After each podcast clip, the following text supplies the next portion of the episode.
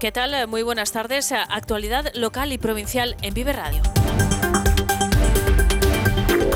2.000 tractores, 500 en la capital, han salido hoy protestando por la situación del sector primario. Son los datos que maneja la organización. Según la subdelegación del Gobierno, han salido 1.300. Desde la Unión de Campesinos de Castilla y León alegan que les sobran los motivos para manifestarse. Y es que hay explotaciones que corren el riesgo de cesar su actividad por la asfixia generalizada que sufre el sector. Susana Pardo es la representante de UCCL porque hay problemas. ¿Cuándo se mueve la gente? Cuando realmente tiene problemas económicos.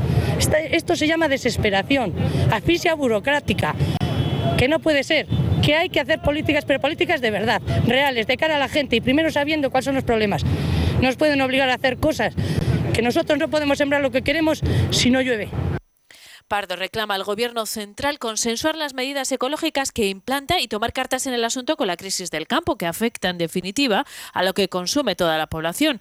Mientras al, Gobierno regional le ha feado que no preste atención a agricultores que no están asegurados, lo que puede llevar a la extinción de explotaciones. Sin embargo, tienes a todos los jóvenes que se han incorporado, que como les cubre muy poco, habiendo sequía, no han cobrado absolutamente nada. La Junta de Castilla y León se le ha ocurrido dar ayudas solo a los que tienen seguros. Más allá de las no pocas retenciones de tráfico que ha provocado la tractorada, ha discurrido con normalidad y sirve de antesala a la convocada el próximo 21 de febrero en la capital de España.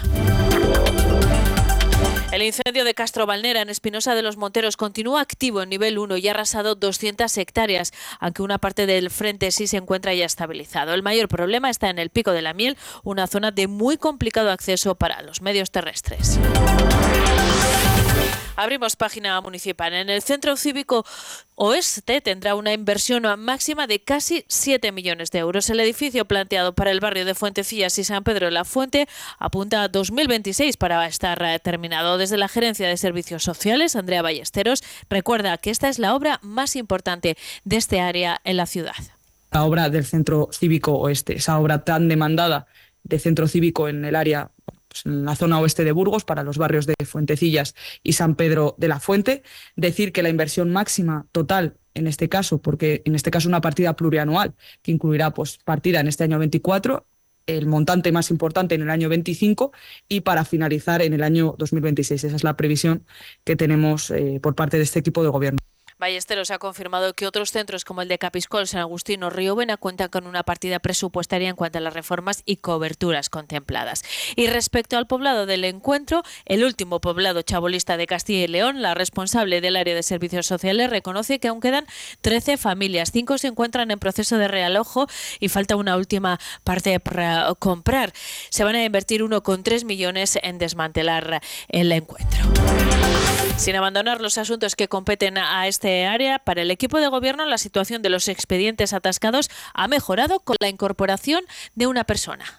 Pues la situación ahora mismo es mucho mejor que la que vivíamos hace unas semanas. El viernes incorporó. Imposible, estamos hablando que hay una necesidad de siete, siete personas. Lo que no Estábamos escuchando a Sonia Rodríguez eh, que ha contestado al equipo de gobierno. Consideran que no es posible que eh, solo una persona haya podido sacar adelante 200. Eh, en estos casos el ideal es, sobre todo si se prevé una solución a medio plazo en el tiempo, que las contrataciones hubieran sido por seis meses más de las mismas personas que estaban ejecutando su trabajo, porque es cierto que es un trabajo muy especializado y, y que en ocasiones además requiere unos permisos especiales porque se tiene acceso a, datos personales muy sensibles. Entonces, lo que se pretendía y se pidió, porque me consta por parte de la Gerencia de Servicios Sociales, es la continuidad de estas personas durante, durante seis meses más.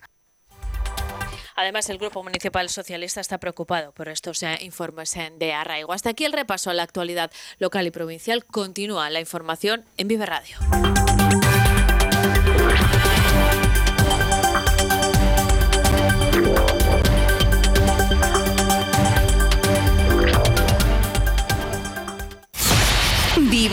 Servicios informativos con María Cristóbal.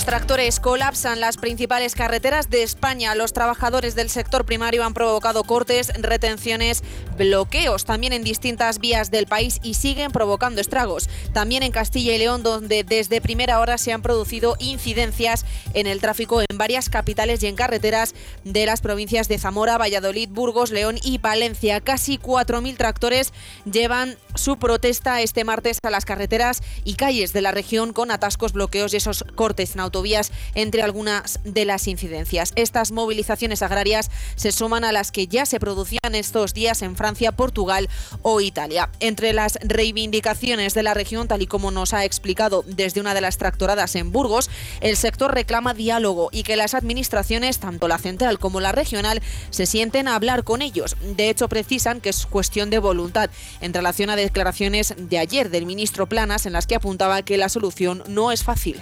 Pues ¿te parece poco una gran sequía, unos costes de producción disparados, una Unión Europea que no quiere más que meternos burocracia, que habla de flexibilidad, de la paz medioambiental y resulta que nos quieren llenar toda España de placas solares metiéndonos todo cemento? ¿Eso es medioambiental? Traernos desde terceros países todo lo que nos traen sin cumplir lo mismo que nos hacen cumplir aquí, principio de reciprocidad. Eso es lo que pedimos, una de las cosas. Otra de las cosas es que el sector tenga rentabilidad. Los agricultores se quejan también del exceso de burocracia en relación a la PAC. Se han escuchado también quejas con respecto a la Agenda 2030. La delegación del Gobierno estima que en León han participado cerca de 1.100 personas, en Burgos 1.400, Segovia y Soria cerca de 200 tractores, en Salamanca 1.200, Palencia en torno a 300 y en Zamora se estarían registrando siete columnas en diferentes puntos de la provincia, con más de medio millar de tractores. En Valladolid han participado 600 y en Ávila 120. El delegado del Gobierno, Nicanor Sen, sobre las protestas. Bueno, pues a día de hoy nos encontramos con una situación mmm, compleja, todos eh, tenemos que ser claros en la situación en la que nos encontramos eh, hoy. Eh, hay más de 3.000 tractores en estos momentos en las diferentes carreteras de la comunidad autónoma. La mayor parte, además de estas concentraciones, siguen siendo concentraciones que no están comunicadas a las diferentes administraciones. Eso causa eh, la dificultad para establecer unos canales de comunicación, como es lo adecuado y lo normal en cualquier proceso legítimo, repito, legítimo de reivindicaciones de cualquier sector. La vicepresidenta tercera del Gobierno y ministra para la Transición Ecológica y el Reto Demográfico, Teresa Rivera, ha afirmado este martes que hay que acompañar al campo y ser enormemente solidarios y empáticos con los agricultores, pero ha negado que la Agenda Verde esté teniendo un impacto negativo sobre el sector. También desde Sumar se han declarado a favor de las movilizaciones. Unas protestas que son absolutamente legítimas, comprensibles y además eh, queremos dejarlo claro, su malestar sin duda está plenamente justificado. Nos interpelan, entre otras cuestiones, a darles respuesta a un sector primario que está absolutamente ahogado y cuya crisis además eh, también se proyecta sobre el resto de la sociedad.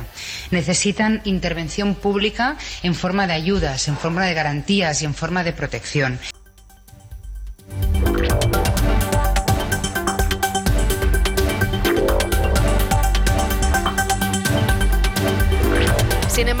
Gobierno, a través del Ministerio de Agricultura, Pesca y Alimentación, ha aprovechado esta jornada de huelgas para publicar el listado provisional de 139.756 titulares de explotaciones agrícolas y productores de tierra de cultivo de secano, arroz y tomate de industria. Podrán recibir una ayuda extraordinaria de 268 millones de euros. Además, desde Bruselas también han querido lanzar un mensaje esperanzador para el campo y la presidenta de la Comisión Europea ha anunciado que retirará la propuesta para reducir a la mitad el uso de pesticidas en la Unión Europea.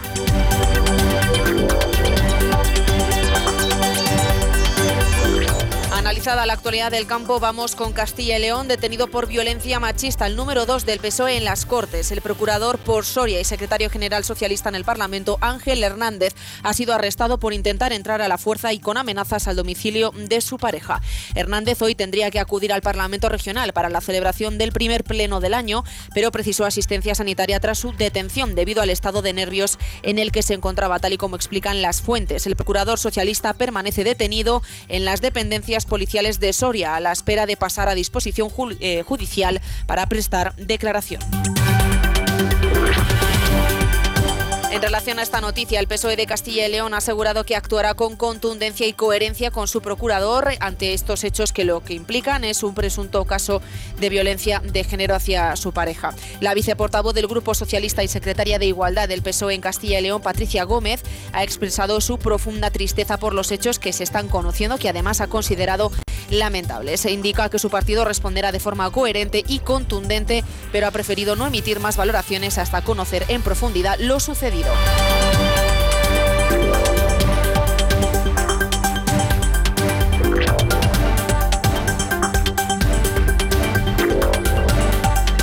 Nacional, la secretaria del Partido Popular, Cuca Gamarra, ha acusado al jefe del Ejecutivo, Pedro Sánchez, de abrir la puerta a reformar la ley de enjuiciamiento criminal para buscar el blindaje judicial del expresidente catalán Carles Puigdemont y de sus socios. Le ha advertido de que la mayoría social de la población rechaza la ley de amnistía y los pasos que está dando porque no quieren una política basada en privilegios. Pero lo lógico es que te preguntes, ¿para qué? Pero cuando se trata de Pedro Sánchez y te dice que va a cambiar una ley que afecta a el enjuiciamiento criminal, te preguntas no el para qué, sino para quién. ¿Para quién? Y esto es el grandísimo problema. Ya no estamos hablando de los intereses generales de un país, estamos hablando de los intereses particulares de Pedro Sánchez, que busca constantemente favorecer y privilegiar a un socio para mantenerse en el poder. Y esto es lo que denunciamos en este manifiesto. El Consejo de Ministros ha aprobado la subida del salario mínimo interprofesional para 2024 en un 5%, desde los 1.080 euros mensuales por 14 pagas hasta los 1.134. Esta subida será retroactiva desde el 1 de enero de 2024. Eh, la medida beneficiará a más de 100.000 trabajadores en Castilla y León. Yolanda Díaz, ministra de Trabajo la subida del salario mínimo en nuestro país sea de 398 euros más al mes y hasta un total de 5.573 euros más al año. Soy muy consciente que queda camino por recorrer y que todavía estamos alejados de las medias salariales europeas, pero es verdad que se va estrechando y reduciendo esa desigualdad y hoy España es un país mejor. Percibir 398 euros al mes más en las economías domésticas es un paso de gigante en un país, insisto, de rentas salariales moderadas.